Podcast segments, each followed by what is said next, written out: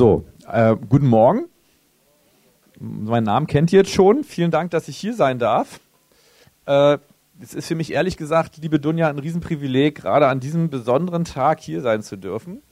Äh, und wir haben es uns als Bibelschule auch nicht nehmen lassen, äh, auch nochmal für dich zu sammeln. Und ein paar sind ja hier auch noch aus deiner Klasse und wir wollen dir auch nochmal ganz lieb gratulieren. Und da du gerade umgezogen bist, gibt es auch nochmal einen Umschlag. Und wer kann das auch besser als die Jill, die nämlich genau, wer den Topf fängt. genau, die Jill hat selber mit der Dunja zusammen, glaube ich, ne? Ihr wart selber zusammen, habt ihr die Schulbank gedrückt.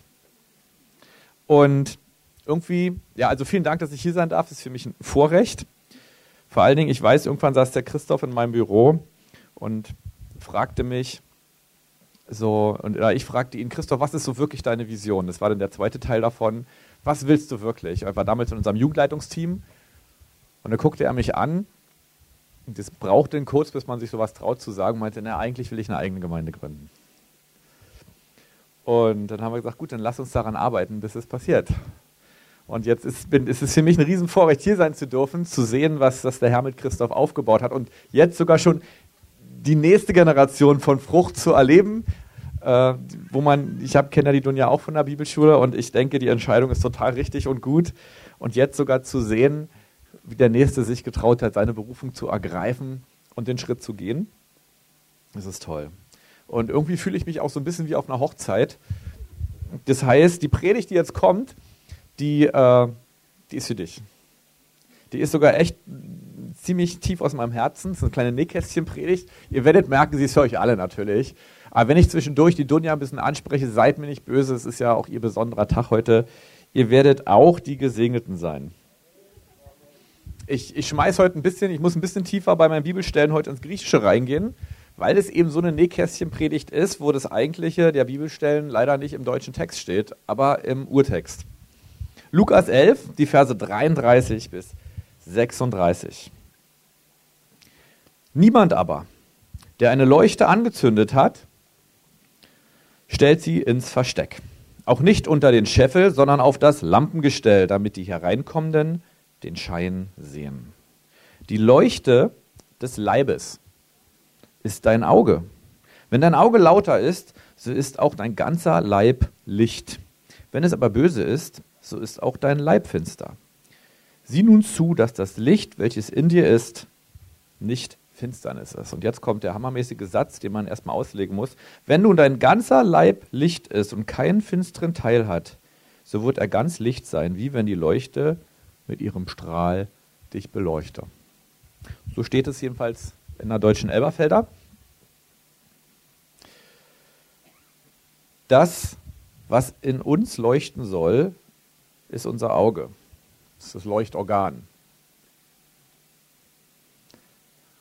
Und das kann man auch übersetzen als unsere Sichtweise. Das ist ganz wichtig, unsere Vision. Wenn wir die richtigen Sichtweisen haben, Dunja, wenn du die richtigen Sichtweisen hast und was sie sind, darüber wir noch eingehen, dann wird etwas aus dir herausstrahlen. Was auch immer das ist, da werden wir noch drüber reden. Andersrum, wenn wir die falschen Sichtweisen haben, liegt unser ganzes Sein im Schatten, heißt es dann eigentlich wörtlich.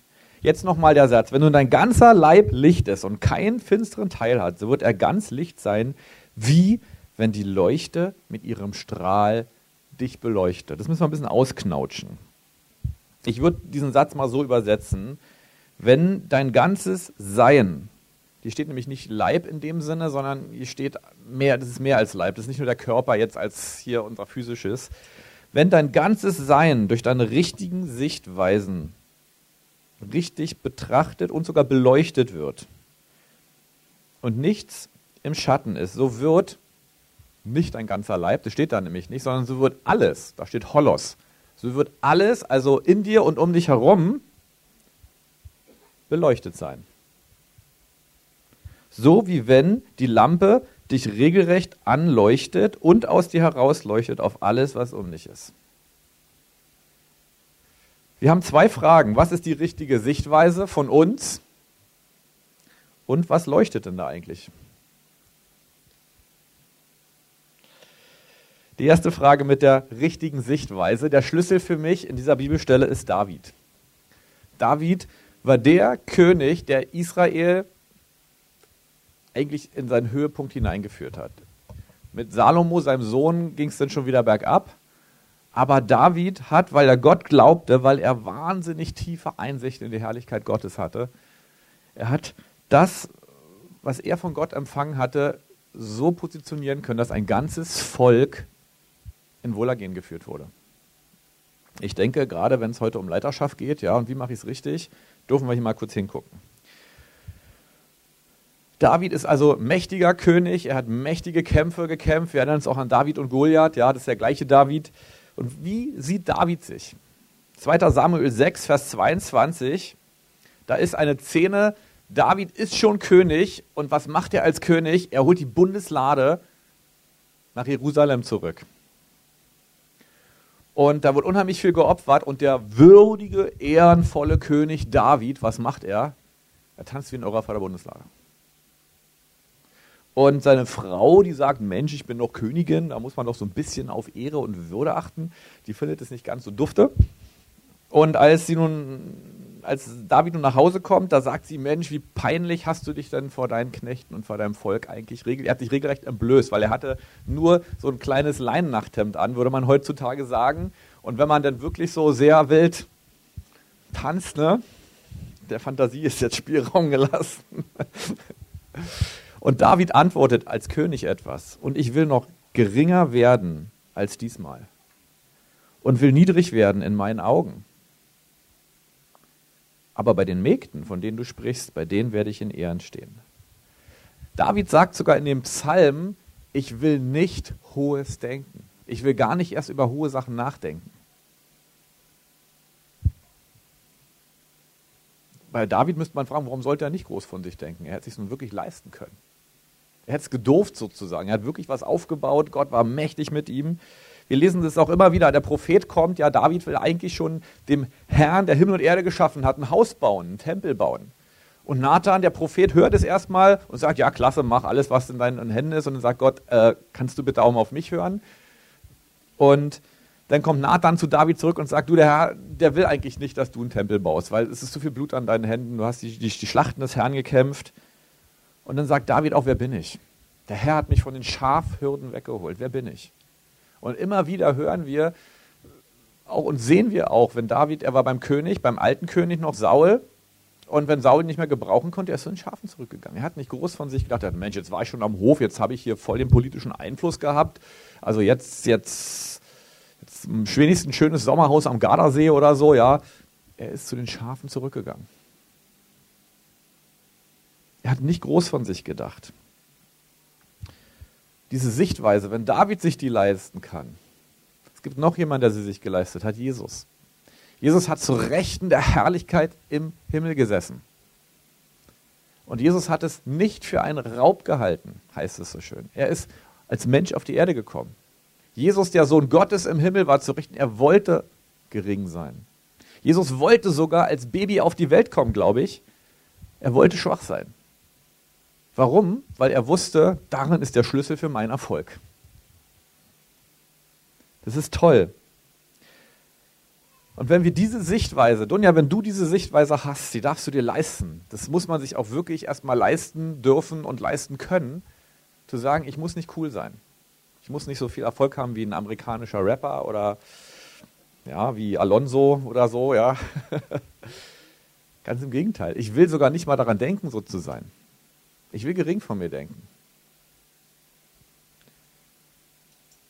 Die zweite Frage, und ich werde es ja noch verknüpfen, es kommt ja noch ein Schmankerl. Was leuchtet da in uns? Johannes 5, Vers 44. Wie könnt ihr glauben, ich lese mal wieder die, die, die Elberfelder Übersetzung, wie könnt ihr glauben, die ihr Ehre voneinander nehmt und die Ehre, die von dem alleinigen Gott ist, nicht sucht? Und ich werde es gleich noch mal ein bisschen mehr beweisen, dass da eigentlich was anderes steht. Weil da steht was, was jetzt der liebe Luther und dann auch der Herr Elberfelder, Scherz, äh, übersetzt hat als Ehre, steht da eigentlich nicht. Dafür gibt es ein anderes griechisches Wort, was an anderer Stelle auch für Ehre benutzt wird. Da steht das Wort Doxa. Und das Wort Doxa heißt Herrlichkeit. Das, wonach ich jage mit meinem ganzen Leben. Deswegen kriegst du auch diese Predigt. Ich will, dass die Herrlichkeit Gottes durch mich leuchtet. Ich will die Herrlichkeit Gottes erleben. Ich will in ihr stehen. Ich will in ihr wohnen. Und wenn mich irgendjemand fragt, was willst du am allermeisten, dann sage ich, mein irdisches Bürgerrecht für nichts achten, weil ich die Herrlichkeit Gottes erleben will. Das heißt, ich habe jetzt ein großes Problem, deswegen auch die Predigt. Ich muss in einem Wort forschen, wie ich diese Herrlichkeit immer wieder und immer neu und immer tiefer bekomme. Und der Schlüssel, den es heute gibt, der ist sehr interessant. Wie könnt ihr glauben, die ihr Herrlichkeit voneinander nehmt und die Herrlichkeit, die von dem alleinigen Gottes nicht sucht? Das heißt, wenn ich die Herrlichkeit von dem alleinigen Gott suche, dieses Geheimnis ist eines der schönsten Geheimnisse für Leiterschaft, dann darf ich gar nicht die Ehre oder Herrlichkeit, also man darf es auch mit Ehre übersetzen, das ist nicht falsch, aber ja, eigentlich ein bisschen schon, das werdet ihr später merken. Ich nehme noch eine andere Stelle, da wird sehr wohl im Griechischen schön unterschieden. Das heißt, wenn du die Herrlichkeit des alleinigen Gott suchst, wenn du wie David ein guter Leiter sein möchtest, dann darfst du gar nicht die Ehre von Menschen suchen. Du darfst es nicht. Du brauchst es auch gar nicht. Aber du darfst es auch nicht. Man, das, ist, das klingt paradox. Als Leiter muss ich doch gucken, dass die Leute mich mögen, dass, dass ich es den Leuten recht mache. Denkt man. Die Bibel sagt etwas anderes. Die Bibel sagt, such die Herrlichkeit des alleinigen Gottes und suche nicht die Ehre bei den Menschen. So wie David auch sagt, nee, ich will noch geringer vor meinen Mägden dastehen. Ich will gar nicht ihre Anerkennung haben. Ich werde sie übrigens, das sagt David, ich werde sie dadurch bekommen. Weil er schon weiß, ich komme nicht drum hin. Wenn ich die, Herr die Herrlichkeit des alleinigen Gottes suche, dann komme ich nicht drum hin, dass ich Ehre von Menschen bekomme, aber ich will die gar nicht haben. Wir müssen natürlich jetzt noch eine Frage klären, noch mal ein bisschen genauer. Wie kriege ich die jetzt noch ganz genau? Wie finden wir die Herrlichkeit von dem alleinigen Gott? Erstens, indem wir Gott zu gefallen suchen und seine Liebe und Gnade ergreifen. Und zweitens, das müssen wir verstehen, das ist nicht so, wir sind die kleinen grauen Christenmäuse. Die wären wir genau nicht, wenn wir gering von uns denken und nicht die Herrlichkeit von Menschen suchen. Wir versuchen gar nicht mehr, ihnen zu gefallen. Und haben diese richtige Sichtweise von uns selbst. Und was passiert dann? Und das ist diese Stelle aus dem Lukas 11. Dann leuchtet die Herrlichkeit Gottes in dir und aus dir heraus. Und das ist Wahnsinn. Das ist Wahnsinn, was da eigentlich steht. Und wir müssen auch als, ich nenne uns jetzt mal Charismatiker, ja, ich weiß nicht, ob diese Bezeichnung heutzutage noch passt. Jetzt kommt meine Leidenstheologie. Das sind wir gar nicht gewöhnt als Charismatiker, über Leiden zu reden. Und ganz ehrlich, ich habe eins gelernt, Leiden sind toll. Das klingt jetzt ein bisschen lustig. Ich, ich will euch mal was sagen. Ich, ich, war, als ich mich bekehrt habe, also vor meiner Bekehrung noch viel mehr, bevor ich mich für Jesus entschieden habe, ich war super beziehungsunfähig. Sheldon Cooper, ich war noch besser. Ich war noch peinlicher. Sheldon Cooper, Big Bang Theory, wenn ihr es nicht kennt, äh, ja, mehr sage ich dazu nicht. Ist, äh, ist lustig, ich liebe die Serie. Äh, ja. Aber ich war ein super, ich war ein Nerd, wie man heutzutage in Neuhochdeutsch sagt, ja. Ich war wirklich komplett beziehungsunfähig und all das, was ich an emotionaler Kompetenz nicht hatte, hatte ich deswegen nicht, weil ich dachte, ich investiere total in meine intellektuelle Kompetenz. Insofern war ich sehr schlau und unbeliebt. Super beziehungsunfähig. Also ich war nicht wirklich schlau, ich dachte nur, ich wäre schlau, weil was anderes dachte ich, habe ich ja nicht. Aber nachdem ich mich nun bekehrt hatte, war es mir total egal, was Menschen über mich gedacht haben. Und ich habe hier gemerkt, hier war ein Stück weit ein Schlüssel. Weil, ich, ich weiß zum Beispiel, ich, bin in, ich war damals in meiner kleinen lutherischen Gemeinde und ich dachte, ich, ich muss jetzt Menschen zu Jesus führen. Also nicht ich muss, ich will. Das steht ja in der Bibel, ja, geht in alle Welt, das ist der Missionsauftrag. Und dann bin ich damals ins Märkische Zentrum oben in Reinickendorf losgelaufen und ich weiß, und ich habe einfach nur ein Opfer gesucht. Und einmal stand da äh, jetzt können wir es auch ein bisschen ernster nehmen. Da stand so ein richtiger böser Rocker vor mir.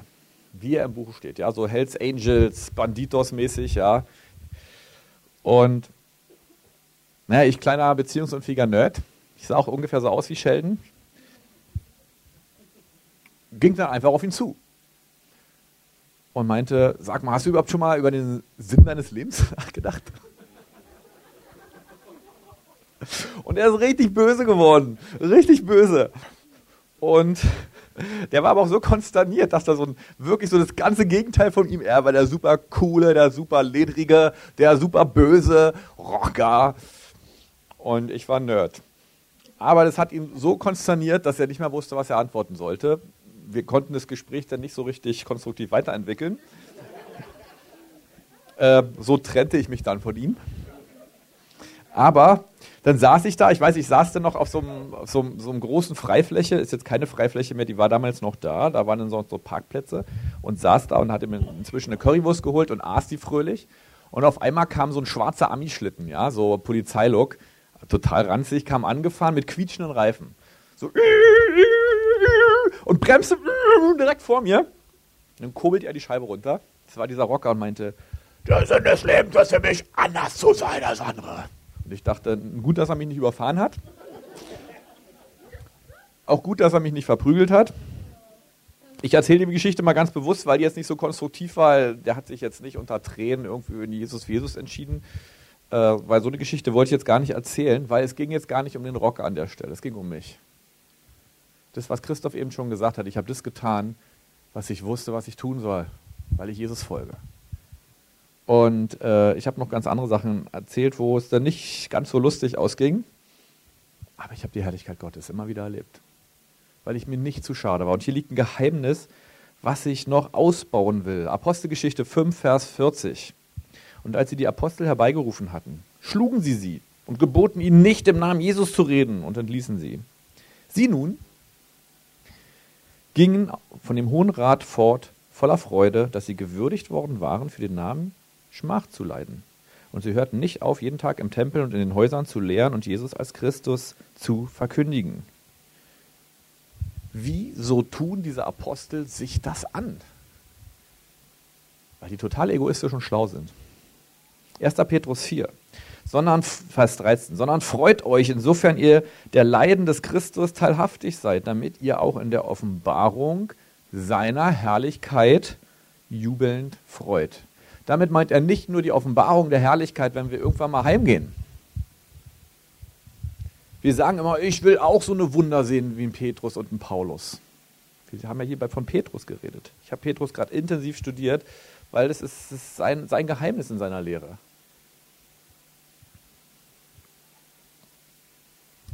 Wir wollen auch sagen, ich will auch so die Wunder von Paulus erleben, Totenauferstehung, Erweckung, Gemeindegründung.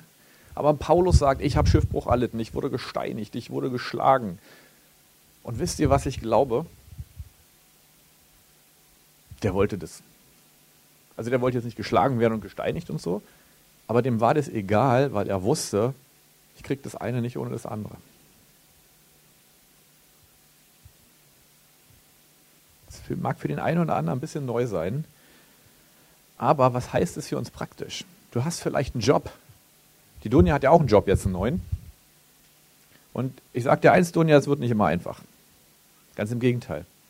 Wenn du deinen Job richtig machst, gerade als Pastor, du wirst viel weinen und du wirst viel leiden. Das sage ich dir. Du wirst viel leiden, weil, wenn du schon dich dafür entschieden hast, Gott in diesem Ruf zu folgen, wird Gott dir die Liebe für die Leute geben. Er wird dir ein Herz für die Leute geben.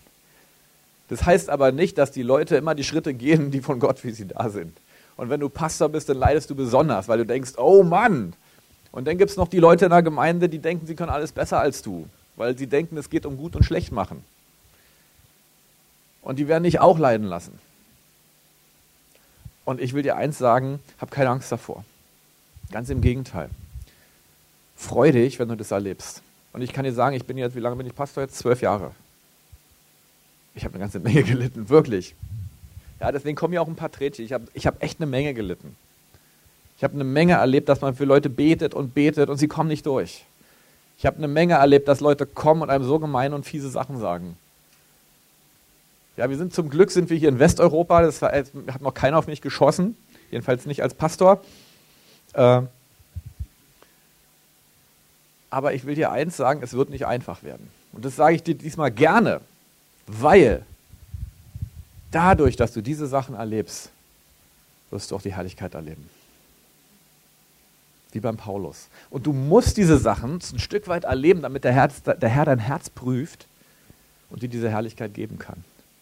Und ich möchte dir eins sagen, in jeder Situation, wo du leidest, weil Menschen dir Unrecht tun, weil Menschen gemeine Sachen über dich erzählen, weil Menschen dir misstrauen oder dir Gemeines sogar vor anderen ins Gesicht sagen, weil sie...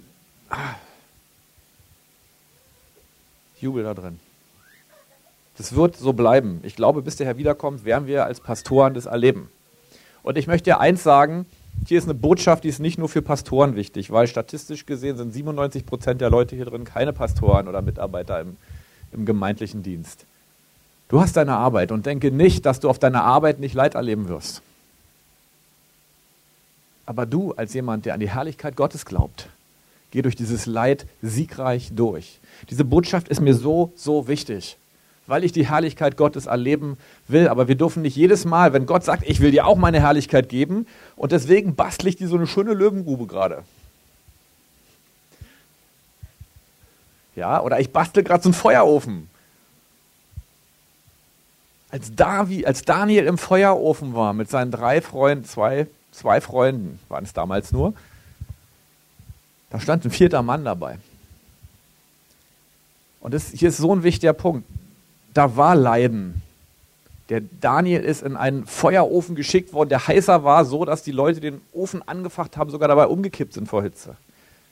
Das war Leiden. Und was hat Daniel davon gemerkt? Nichts. Selbst seine, seine, seine Kleidung hat nicht mal nach Rauch gestunken. Aber der wichtigste Punkt für mich ist, da war Jesus im Feuerofen. Der war, Jesus war im Feuer bei diesen drei Männern. Wir sehen hier wieder dieses Ding, wenn du Herrlichkeit möchtest, wenn du übernatürliche Offenbarung von Jesus haben willst, dann scheu dich nicht vor diesen Situationen, auch auf deiner Arbeit, gerade auf deiner Arbeit, gerade in deiner Familie, denn da ist deine Gemeinde. Hier ist Sonntags, hier treffen wir uns, um uns aufzubauen, aber deine Gemeinde, die ist in deiner Familie und auf deiner Arbeit. Und wenn du da bist und es kommt die Situation, wo du merkst, oh, das wird jetzt richtig knirschig, oh, und da mobbt mich noch einer, reiß dem Hirn, oh, es wird knirschig, super, es wird knapp, das Geld wird knapp in der Firma. Oh, und überhaupt, du siehst sogar warum. Ja, yeah, Herrlichkeit ist nah. Ich meine es ernst. Ich meine es so, so ernst. Wir wollen die Herrlichkeit. Und wenn ihr dann aus diesen Situationen, aus euren Feueröfen, aus euren Löwengruben hier in den Gottesdienst kommt und der Anbetungsleiter nur seine Gitarre anguckt, weil er losspielen will, Wom, die Herrlichkeit Gottes ist hier drin. Weil wir bringen die Herrlichkeit Gottes hier herein. Nicht der arme Lobpreisleiter mit seiner Gitarre muss so lange rödeln, bis sie irgendwie kommt. Der Arme. Hat es toll gemacht, muss ich nochmal sagen, ja. Aber der Punkt ist, wir bringen die Herrlichkeit Gottes rein. Ich muss mich jetzt ganz kurz beeilen. Äh, 1. Petrus 1. Gepriesen sei der Gott und Vater unseres Herrn Jesus Christus, der nach seiner großen Barmherzigkeit, nein, nein, ich, äh, die Bibelstelle ist ein bisschen länger uns wiedergeboren hat zu einer lebendigen Hoffnung durch die Auferstehung Jesu Christi aus den Toten, zu einem unvergänglichen, unbefleckten, unverwelklichen Erbteil, das in den Himmeln aufbewahrt ist für euch, die in der Kraft Gottes durch Glauben bewahrt werdet zur Rettung. Das Interessante ist, dass die Glaubenskraft zur Bewahrung und zur Rettung ist. Schon interessant. Die bereit steht in der letzten Zeit geoffenbart zu werden. Darin jubelt ihr, die jetzt eine kleine Zeit, wenn es nötig ist, in mancherlei Versuchung betrübt worden seid damit die Bewährung eures Glaubens viel kostbarer befunden wird als die des vergänglichen Goldes. Die Bewährung eures Glaubens ist viel wichtiger, als dass es euch gut geht. Das durch Feuer prob wird. Jetzt kommt zu Lob und Herrlichkeit und Ehre. Und hier steht das griechische Wort Ehre, nämlich Time. Und die Herrlichkeit ist die Doxa. Hier stehen beide Wörter. Und wir sehen, geht doch auch anders. Das ist auch der Beweis dafür, dass in einer anderen Bibelstelle wahrscheinlich wirklich mehr Herrlichkeit gemeint ist. Dein Glaube soll genau dafür da sein, wenn es auf deiner Arbeit brenzlig wird. Dein Glaube soll genau da sein, wo du sagst, meine, meine Arbeit ist, macht so überhaupt keinen Spaß. Es ist so doof. Meine Arbeitskollegen ärgern mich, mein Chef ärgert mich, alle ärgern mich. Und dann gehen nicht, wie es früher mal üblich war, raus und sagt, arbeiten ist gemein, ich gehe lieber einen vollzeitlichen Dienst oder sowas. Weil, wie du gehört hast, da ist es genauso. Da wird es vielleicht sogar noch ein bisschen schlimmer. Sondern sag, juhu, die Herrlichkeit Gottes ist da. Ich meine, das ist so ernst eigentlich. Das, ist, das klingt lustig, aber es ist wirklich so ernst gemeint. Und ich habe gemerkt, in den Zeiten in meinem Leben, wo der Druck von außen am größten war. Ich war jetzt zum Beispiel vor, vor, jetzt ist ja schon wieder eine Weile her, vor fünf Jahren wurde ich gekündigt von meiner Gemeinde, weil sie kein Geld mehr hatte. Und Gott hat gesagt, mach weiter, ich will dich besser versorgen, als, als die Gemeinde dich angestellt hat. Ich bin nicht zum Arbeitsamt gegangen. Ich habe gesagt, super, wenn Gott redet, nach einem Monat werde ich sehen, ob es funktioniert und ob ich mehr auf dem Konto habe als vorher. Das war das eine. Und ich sage euch, es hat funktioniert. Fantastisch. Aber was noch fantastischer ist, war die Heiligkeit Gottes in dieser Zeit, die ich erlebt habe. Wo ich jetzt sage, wo steht das Klavier? Wo sind die Herausforderungen? Wo ist das? Ich sage es jetzt wirklich so in der biblisch richtigen Terminologie. Wo ist das Leid?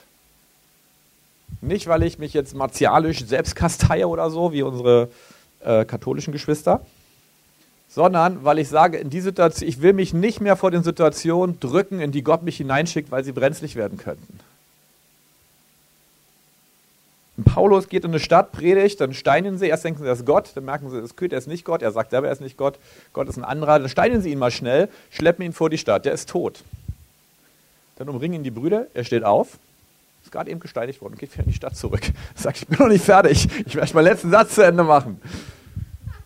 Der ist gesteinigt worden. Ich frage mich, wie viel Schmerzen hat er von dieser Steinigung erlebt? Das können nicht viele gewesen sein. Meine, konnte er noch gehen. Jetzt eine Bibelstelle, die ist mir noch sehr wichtig, dann bin ich auch schon durch. Apostelgeschichte 5, Vers 15. Da geht es genauso um diesen Petrus, der diesen Zusammenhang hier gerade gebracht hat in seinem ersten Petrusbrief. So dass sie die Kranken in Jerusalem auf die Straßen hinaustrugen und auf Betten und Lager legten, damit, wenn Petrus käme, auch nur sein Schatten einen von ihnen überschatten möchte, weil die gesund geworden sind. Weil etwas aus ihm herausgeleuchtet ist weil seine Sichtweise die richtige war. Ihr kennt mich, die Sichtweise, die Bibelstelle kam auch gerade. Ja, als Jesus ja den Petrus gefragt hat, da sagte er erst, liebst du mich mehr mit der göttlichen Agapeliebe? Und Petrus sagt, nein, tue ich nicht. Also da steht, ja, ich liebe dich, aber da steht eigentlich, nein, tue ich nicht. Ich habe nur diese freundschaftliche äh, Filialiebe für dich. Dann fragt Jesus, na, liebst du mich wenigstens überhaupt mit göttlicher Liebe? Liebst du mich mit Agape-Liebe? Nicht mehr als die anderen, aber liebst du mich wenigstens überhaupt mit Agape-Liebe? Und Petrus sagt, nein, ich liebe dich nur, ich mag dich nur. Ich habe dich lieb, steht da beim Luther. Und dann fragt Jesus das dritte Mal, aber magst du mich wenigstens? Und dann sagt Petrus, ja. Petrus weiß, er ist gering. Petrus weiß, er hat gar nichts. Petrus hat voll übers Ziel hinausgeschossen, weil er den Heiligen Geist nicht hatte. Das Einzige, was Gott von Petrus an Entscheidung gebraucht hat, ist, dass er wusste, dass er gering ist. Dass er wusste, dass er nichts drauf hat. Und wenn man mit diesem Bewusstsein in die Situation auch noch reingeht, wo man weiß, erstens, ich habe es nicht drauf und zweitens, ich habe echt gerade Probleme, wenn ich reingehe, dann wird die Herrlichkeit kommen. So wie beim Petrus. Wir sagen, cool, das will ich auch. Ich laufe durch die Straßen und alle werden gesund. Ja, aber Petrus, der hat auch noch ein paar andere Sachen erlebt. Ja, der war im Gefängnis und sollte gerade sollte gerade äh, getötet werden am nächsten Tag und alle Türen gehen auf, er geht raus. Er hat Geißelung erlebt. Dunja, du wirst als Pastorin leiden müssen. Ihr anderen, ihr werdet auf Arbeit leiden müssen. Und wenn ihr denkt, oh, oh, da geht es in Richtung Leiden, ich meine nicht Krankheit, ja, diese göttlichen Leiden haben nichts mit Krankheit zu tun oder sowas, sondern hier geht es darum, dass wir für Christus leiden, weil wir dahin gehen, wo Gott uns schickt, auch wenn es knirschi wird. Wir sehen aus all den Ländern auf der Welt, China, Pakistan, wusstet ihr, dass sich in Teheran pro Woche 2000 Menschen bekehren? Wir hören immer nur, der böse Ahmadinejad und die Christen haben es nicht leichter. Aber es, nur in Teheran bekehren sich pro Tag 2000 Menschen. Warum? Weil da Herrlichkeit ist. Im Pool von Saddam Hussein, da werden jetzt Menschen getauft. Und wir hören immer nur Irak und die Amerikaner und die Taliban und alles schlimm. Und es ist schlimm in der Gemeinde. Ich habe mal eine Predigt gehört im April von dem Kaplan von Bagdad. Und er hat gesagt, in diesem Jahr wurden schon 1000 Leute in meiner Gemeinde umgebracht. Von 3000. Und er sagt, für uns Araber ist nicht die Frage, ob wir für Jesus sterben, sondern wann wir für Jesus sterben. Und wir, wenn wir das hören, wir dürfen gar nicht denken, oh crazy, wir sollten denken, wow, Herrlichkeit über Herrlichkeit über Herrlichkeit. Und das ist der Grund, warum die Gemeinden in verfolgten Ländern stärker wachsen, weil sie mehr Herrlichkeit haben. Aber lieben, das heißt nicht, dass wir keine Chance haben, weil wir nicht verfolgt werden. Ich denke, wir haben hier weniger Herrlichkeit, weil wir uns nicht trauen, in den Situationen, wo Gott uns herausfordert, zu sagen, ja, ich gehe rein. Und es fängt schon auf unserer harmlosen Arbeit an. Der Arbeitskollege mag mich nicht. Jetzt schreibe ich mich lieber krank oder so. Ich mache hier keinen Druck. Ihr merkt, ich will euch motivieren, dass Evangelisation kein Reizwort mehr ist. Hätte ich die Predigt genannt, heute erkläre ich euch mal, Evangelisation ist klasse, die Predigt hätte keiner gekauft. Das ist ein Erfahrungswert. Deswegen heißt sie auch, äh, du bist, was du siehst. Aber das darf sich ändern. Das darf sich ändern, weil so viel Herrlichkeit von Gott vorbereitet ist. Und wir werden nur in sie hineingehen. Wir werden nur in sie hineingehen, wenn wir uns nicht mehr vor den Situationen drücken, wo es eng wird. Weil es dort nicht wehtun wird. Meine Oma stirbt gerade und ich weiß eins, wenn man stirbt, wenn ich von Christen Geschichten höre, die sterben und dann doch aus irgendeinem Grunde wieder auferweckt werden, die sagen, es hat nicht wehgetan. Wir sehen, wenn, wenn wir den Körper sehen, wie er mit seinen letzten Zuckungen abschaltet, dann sind wir schon gar nicht mehr drin. Und viele sagen, da ist ein Mann gekommen, Engel oder Jesus selber hat mich an die Hand genommen und ich habe gar nicht gemerkt, dass ich gestorben bin. Tod, wo ist dein Stachel? Ihr Lieben, wir haben nichts zu verlieren. Wir haben selbst unser Leben nicht zu verlieren. Weil es wird danach eh schöner. Dann sind wir noch schneller in der Herrlichkeit. Ihr Lieben, seid mutig, seid stark und seid mutig. Dunja, sei stark und sei mutig und nimm die Herausforderungen an und wenn es schwer ist. Und wenn man zu Hause weint, weil man denkt, boah, die sind gemein zu mir, die Leute, dann lass dieses Leiden in dir zu und versuch es nicht zuzugraben und versuch den auch nicht aus dem Weg zu gehen, sondern steh für die Wahrheit auf und halte die Leuchte hoch für die Wahrheit und für die Liebe und für die Gnade und für Jesus. Und all dieses Leiden, was du erlebst, du kriegst es 30, 60 und 100-fach durch die göttliche Herrlichkeit zurückerstattet. Und wenn du die göttliche Herrlichkeit erleben willst, dann gehst du auf irgendwann gerne da rein in diese Situation, weil du sagst, ja, yeah, die Belohnung, die Belohnung, das sind alles Tickets für die Belohnung. Und zwar nicht die Herrlichkeit in der Ewigkeit, sondern die Herrlichkeit, äh, mein letzter Satz, ich war in Redding ich muss die Geschichte mal erzählen, weil sie peinlich ist. Äh, wir waren in Redding. Und das war toll. Dann hat uns ein Freund aus Redding angerufen und hat gesagt: Pass auf, hier ist gerade eine Konferenz und heute Abend spricht John Arnett, du darfst doch dazu kommen. Dann saßen wir sogar in der ersten Reihe und John Arnett hat gepredigt. Da sind erstmal Goldzähne über Goldzähne in den Mündern gewachsen. Und irgendwann war der Abend fertig und wir haben gesehen, gut, all die ganzen Leiter sind auch schon gegangen, gehen wir jetzt auch nach Hause, wir waren müde, sind am gleichen Tag hingeflogen. Am nächsten Tag waren wir bei anderen Freunden eingeladen. Und dann meinten die zu mir, ja, gestern Abend im Gottesdienst, Menschen, habt ihr ja die Wolke erlebt? Und wir äh, welche Wolke? Wir sind zehn Minuten zu früh gegangen. Danach kam die Wolke der Herrlichkeit, das erste Mal, glaube ich, in Redding, sichtbar in den Raum rein. Aber was hat sie hineingebracht? Nicht die Anbetungsgruppe, nicht Bill Johnson, nicht Bill Johnson sondern die Gemeindemitglieder, die Einzelnen, die auf ihrer Arbeit und in ihrer Familie übernatürlich Zeugnis für Jesus geben. Das heißt, was hält euch hier von der Herrlichkeit ab? Gar nichts. Gar nichts. Ich bin fertig. Amen.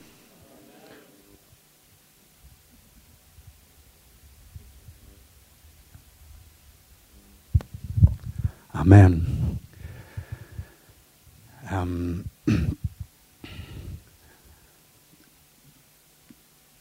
wie wir es gerade schon mit Dunja gesagt haben, der ist der Heilige Geist, der die Gemeinde baut. So, wir können schon mal Musik einspielen. Wenn wir anschauen, was der Heilige Geist die letzten Wochen und Monaten bei uns betont, was, was er predigen lässt, Wüsten aushalten, in Wüsten reingehen, nicht rausfliehen, das Aushalten, darin leben, dann ist das, was der Heilige Geist vorlegt. Das macht den Unterschied. Nicht einzelne Leute, nicht drei, genau was wir gehört haben, sondern wenn wir als Gemeinde Ja sagen zu dem, wenn wir sagen, Herr, hier ist mein Leben. Ähm, ich gehöre dir mit allem, was ich bin, auf deinen Wegen. Ich werde keinen Kompromiss angehen um deinen Willen, deine Liebe. Ich will mit dir gehen. Ich jage dir nach, wie auch immer das aussieht. Nicht, dass du es könntest, aber das Herz, das sagt, Jesus, ich will. Mein Leben gehört dir. Ich will auf deinen Wegen gehen. Ich will in dem sein, wo du bist. Da, wo Gott Dinge aufbricht in deinem Leben. Da, wo er Dinge hochholt. Engen, Schmerzen, Herausforderungen, Quellen, wo er sagt, hey, ich möchte, dass du aus mir lebst, nicht aus diesen und jenen Quellen. Alles, was wir die letzten Wochen und Monate gehört haben, ist die Einladung des Heiligen Geistes an uns als Gemeinde in diese Dimension hineinzukommen. Und das ist so schön, für mich fast erschreckend, weil ich mir denke, hey, das hat mit uns allen zu tun, das hat mit dir zu tun, das hat mit mir zu tun, das hat damit zu tun, dass wir als eine Gruppe dazu sagen, ja, das ist, was wir wollen. Das ist, wo wir hinein wollen. Lass uns einfach mal gemeinsam aufstehen zum Abschluss.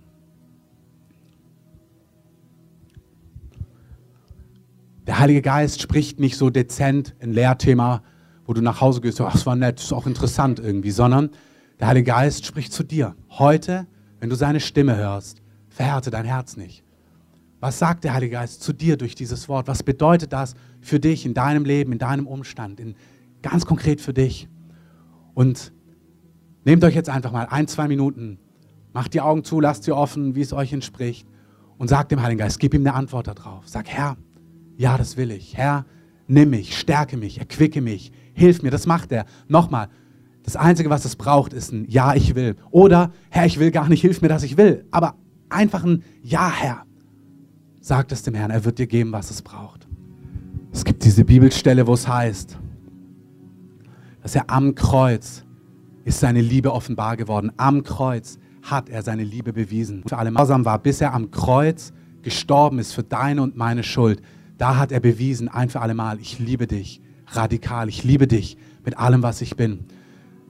Er sagt, hey, ich könnte, ein, ich müsste einen Satz sagen und es würden Engel kommen und mich hier befreien. Er hat sich entschieden, an, diesen, an dieses Kreuz zu gehen und auch an diesem Kreuz zu bleiben, aus radikaler Liebe. Und wer diese Liebe ergreift, wer diese Liebe erkennt, wer versteht, er hat wirklich für meine Schuld bezahlt. Wenn du heute hier bist und noch nicht weißt, dass Jesus für deine Schuld am Kreuz bezahlt hat, dann sollst du das heute wissen. Du sollst nicht rausgehen, ohne zu wissen, es gibt Dinge, die dich von Gott trennen. Es gibt Schuld in deinem Leben, für die du verantwortlich bist, für die, wo du vor Gott schuldig bist, wo Gott auch als Richter dich schuldig sprechen wird. Aber das ist nur der eine Teil. Der andere Teil ist, dass Gott sagt, ich habe dich so sehr geliebt, ich liebe dich so sehr, dass ich mein Leben für dich gegeben habe. Ich bin an einem Kreuz für dich gestorben, für deine Schuld, damit wenn du an mich glaubst, wenn du dein Vertrauen auf mich setzt, diese Schuld vergeben wird, du ewiges Leben bei mir bekommst und hier im Hier und Jetzt ich in dein Leben hineinkomme. Das ist der eine Teil. Ich bin dein Erretter, ich bin dein Erlöser, ich gebe dir ein neues Leben heute.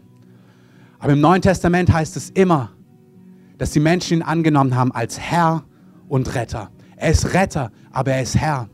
Er ist derjenige, dem wir sagen, Herr, wenn du diese Liebe erlebst, dass die Reaktion ist, Herr, dir gehört mein Leben. Dir gehört mein Leben. Ich will dir nachjagen. Ich will mit dir gehen.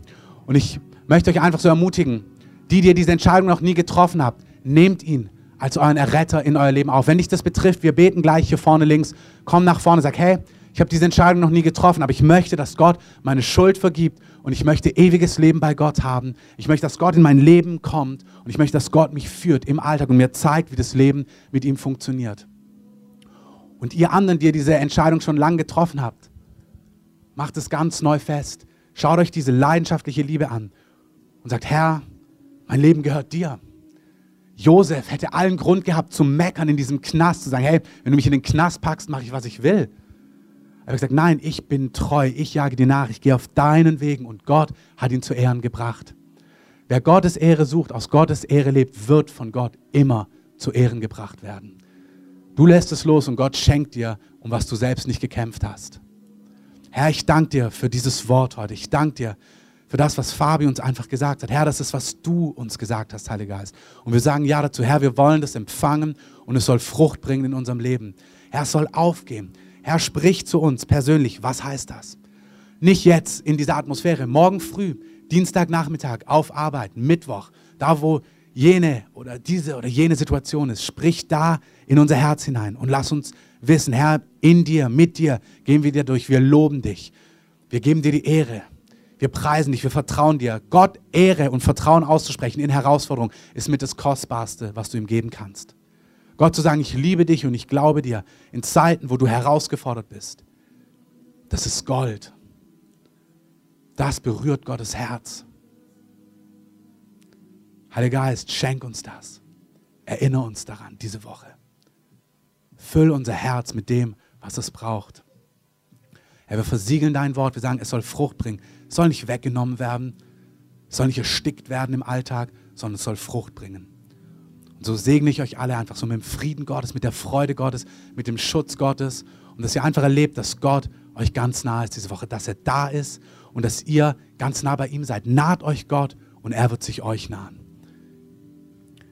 Wenn dich das betrifft, wenn du Gebet brauchst für irgendwas, komm gerne nach vorne hier. Wir segnen euch, egal für welches Anliegen. Wenn du merkst, die Predigt spricht dich an, du hast ein, irgendeine Beschwerde, du willst dein Leben Jesus geben, komm hier nach vorne. Wir beten für euch. Ihr könnt gerne noch sitzen bleiben. Die Musik läuft noch ein bisschen weiter. Und ihr könnt auch gerne nach draußen gehen. Gibt Kaffee, Tee, vielleicht Kekse, ähm, könnt da essen. Was wichtig ist, da draußen gibt es Absperrungen und es ist wichtig, dass ihr nicht über diese Absperrungen geht. Wir haben das die letzten Wochen ein paar Mal gesagt zum Abschluss, weil das Kino uns angesprochen hat, sondern dass ihr außenrum geht, ähm, also nicht durch diese Absperrung durch, sondern immer außenrum und außenrum auch wieder zurückkommt. Bleibt gern sitzen, geht gern nach draußen, kommt gern nach vorne zum Gebet, wenn ihr irgendeine Not habt, wenn ihr euer Leben Jesus geben wollt. Ich bitte die, die mitbeten, nach vorne zu kommen und Heute Nachmittag feiert Dunja, wenn ihr nicht wo, wisst, wo, fragt sie nochmal. Ihr könnt alle kommen, die Wohnung ist groß genug. Und lasst uns Fabi nochmal einen richtigen Applaus geben für dieses wunderbare Wort. Das war super. Genau, kommt gerne nach vorne, wenn ihr Gebet braucht.